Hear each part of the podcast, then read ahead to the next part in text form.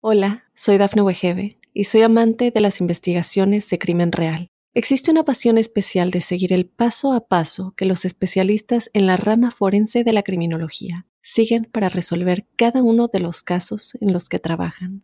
Si tú, como yo, eres una de las personas que encuentran fascinante escuchar este tipo de investigaciones, te invito a escuchar el podcast Trazos Criminales con la experta en perfilación criminal, Laura Quiñones Orquiza en tu plataforma de audio favorita.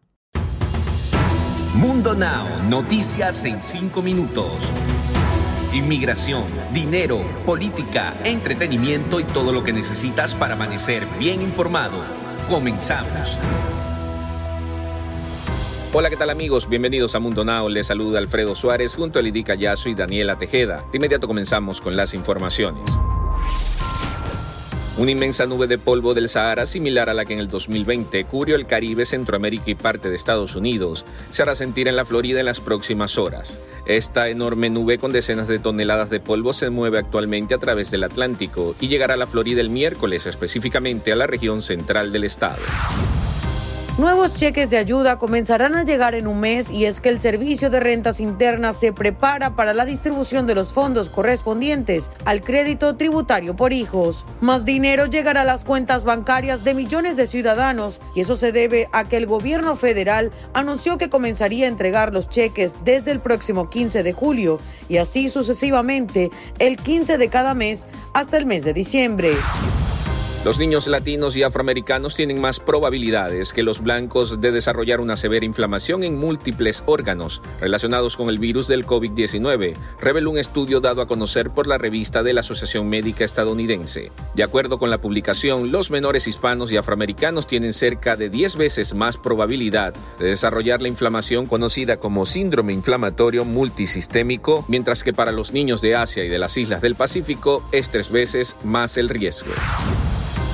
Una estilista celosa dejó caer a la bebé de su amiga desde el piso 13 de un edificio de apartamentos en Moscú, aunque la mujer alegó que escuchó voces. Será encarcelada por 17 años. Se trata de Daria Sabelkina, una mujer de 31 años que, según se escuchó en el tribunal, sentía envidia de su amiga Yaroslava Koroliova, de 30 años, madre de tres hijos, con un esposo cariñoso y una vida de familia feliz.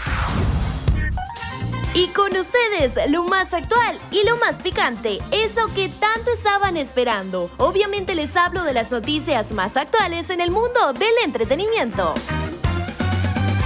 Quien vive difíciles momentos es el actor mexicano Héctor Parra, pues fue detenido acusado de haber abusado de su hija, hecho que la joven dio a conocer en el año 2020 en una revista de espectáculos en México. Sin embargo, fue hasta el día de hoy que Parra enfrenta a la justicia. El actor fue detenido y puesto a disposición de las autoridades para ser trasladado al reclusorio oriente de la Ciudad de México. Así lo informó su abogado José Luis Guerrero Mendoza, quien asegura no saber absolutamente nada por la cual el actor fue arrestado, ya que según él no hay ninguna denuncia en su contra. Y una noticia que sin duda puso feliz a todos es que a casi un año de salir de Telemundo, María Celeste confirmó su regreso a la pantalla chica. Sí, así como lo escucha. Fue en su cuenta de Instagram en donde la periodista dio la noticia a sus casi 2 millones de seguidores, quienes se desbordaron en felicitaciones a la puertorriqueña. Antes de confirmar su regreso, la conductora subió una publicación en la que anunciaba que ya había sido firmado el contrato para regresar a la televisión, aunque no dio exactamente de qué será y en qué proyecto estará, esto fue lo que ella escribió. Nuevo contrato de televisión firmado y ustedes serán los primeros en conocer los detalles muy pronto. Deportes.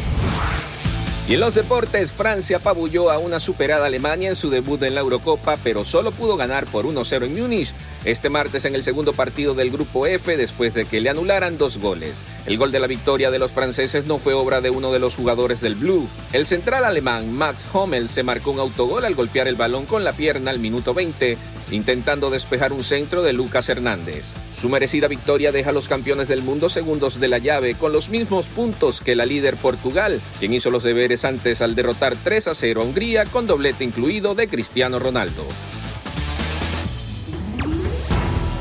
Y así termina nuestro recorrido por las noticias destacadas del día. Recuerden que pueden ampliar esta y otras noticias en www.mundohispánico.com para despedir como siempre con una frase de Mundo Inspira. Haz las paces con tu pasado para que no moleste tu futuro. Feliz día para todos. Hola, soy Dafne Wegebe y soy amante de las investigaciones de crimen real. Existe una pasión especial de seguir el paso a paso que los especialistas en la rama forense de la criminología siguen para resolver cada uno de los casos en los que trabajan. Si tú, como yo, eres una de las personas que encuentran fascinante escuchar este tipo de investigaciones, te invito a escuchar el podcast Trazos Criminales con la experta en perfilación criminal, Laura Quiñones Orquiza, en tu plataforma de audio favorita.